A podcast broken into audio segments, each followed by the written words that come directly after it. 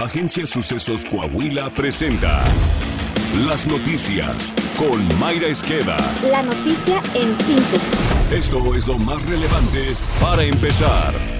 Este miércoles llegó a comisiones de la Cámara de Diputados el proyecto de reforma electoral impulsado por Morena, tal y como se había planteado desde el inicio por el presidente López Obrador, sin tomar en cuenta las más de 100 iniciativas presentadas por las diversas bancadas y los resultados de los foros plasmados en 935 páginas. Estos son los aspectos más relevantes del proyecto de reforma de la 4T. Desaparecer al INE y crear en su lugar el Instituto Nacional Electoral y de Consultas. Desaparecerían los organismos públicos locales electorales de los estados y los tribunales locales llamado Instituto para devolver al pueblo lo robado coordinaría las acciones de desincorporación y transferencia de archivos del INE al nuevo Instituto Electoral. Reduciría del 11 a 7 el número de integrantes del Consejo General Electoral, los cuales serían elegidos por voto directo en febrero de 2023. Para ello, el presidente propondría 20 candidatos, 20 por el legislativo, en el que Morena tiene mayoría y 20 el Poder Judicial. Las y los magistrados electorales también serán elegidos por voto directo, en lugar de que el Senado los seleccione. Reducir de 500 a 300 el número de diputados federales, mismos que serían electos mediante listas estatales. El Senado pasaría de 128 a 96 integrantes, tres por entidad federativa, bajo el mismo esquema de listas. Los congresos locales tendrían como tope hasta 45 diputados y en las alcaldías hasta 9 regidores. La presidenta de Alto al Secuestro, Isabel Miranda, dijo que una vez más hay una cifra negra de los secuestros reportados en las cifras oficiales y los contabilizados por su organización, y que este subregistro se debe a que cuando se cometen secuestros al mismo tiempo que otro delito, se contabiliza el otro delito y no el secuestro. En entrevista para Radio Fórmula con Ciro Gómez Leiva, la activista apuntó que Alto al Secuestro contabilizó 132 víctimas de secuestro y 86 secuestros en octubre de 2022, lo cual contrasta con las cifras dadas por el Secretariado Ejecutivo, que informó que en dicho mes hubo 59 víctimas de secuestro.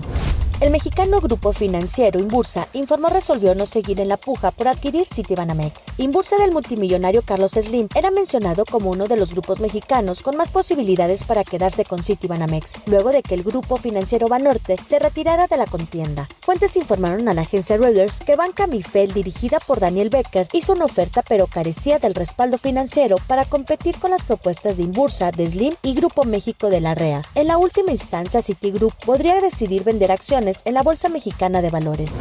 Francisco Javier Trujillo Arriaga presentó su renuncia como titular del Servicio Nacional de Sanidad, Inocuidad y Calidad Agroalimentaria, informó la Secretaría de Agricultura y Desarrollo Rural. Ello se da en medio del brote de gripe aviar que ha extendido a siete estados del país, aunque Nuevo León ya levantó el estado de contingencia.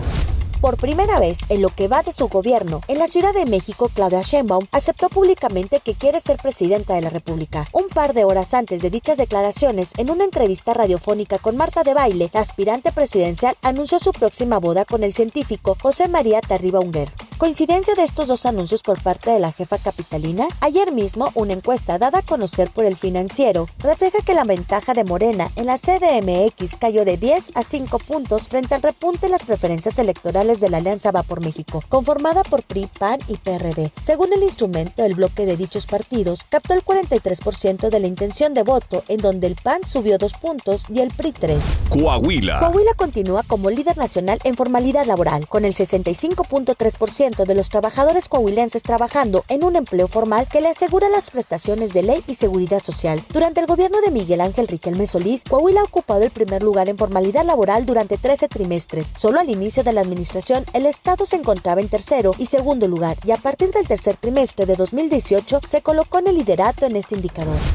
El secretario de Gobierno, Fernando de las Fuentes Hernández, entregó el quinto informe de gobierno al Congreso del Estado, donde afirmó que en la gestión de Miguel Riquelme Solís, los logros alcanzados en Coahuila son resultado del trabajo conjunto de todos los sectores de la sociedad. El servidor público estatal entregó el documento al presidente de la Junta de Gobierno, diputado Eduardo Olmos Castro, y al presidente de la mesa directiva, diputado Francisco Javier Cortés Gómez. En su intervención de las Fuentes Hernández destacó que en Coahuila se superan las desventajas presupuestales con voluntad política, traducida en la estrecha cooperación entre los tres órdenes de gobierno y los tres poderes del Estado. Saltillo. Al acompañar al gobernador Miguel Ángel Riquelme Solís a la entrega de uniformes y equipo de radiocomunicación a la Secretaría de Seguridad Pública y Fiscalía General del Estado, el alcalde José María Frastrosiller manifestó que Saltillo respalda decididamente el modelo de seguridad implementado en Coahuila por el mandatario estatal. El alcalde saltillense señaló que el trabajo realizado es posible gracias a la coordinación existente que hay entre el Estado, los municipios, el Ejército Mexicano y la Guardia Nacional. Recordó que desde el inicio inicio de su administración municipal se ha dado un fuerte impulso a la seguridad equipando a los diferentes agrupamientos de la Comisaría de Seguridad y Protección Ciudadana, además de mejorar sus percepciones salariales.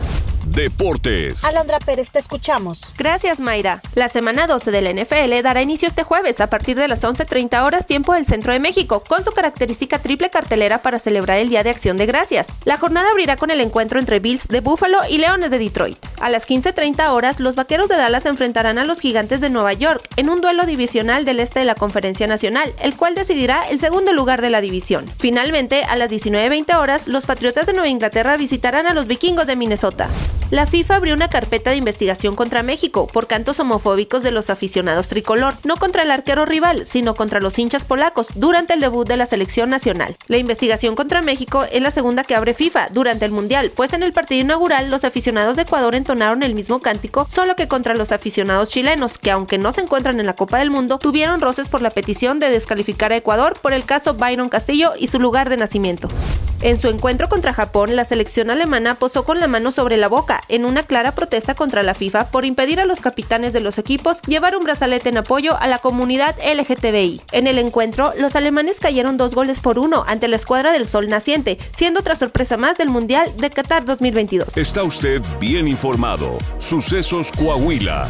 Síguenos en Spotify, Amazon Music, Apple Podcast, Google Podcast, YouTube, Facebook, Twitter e Instagram.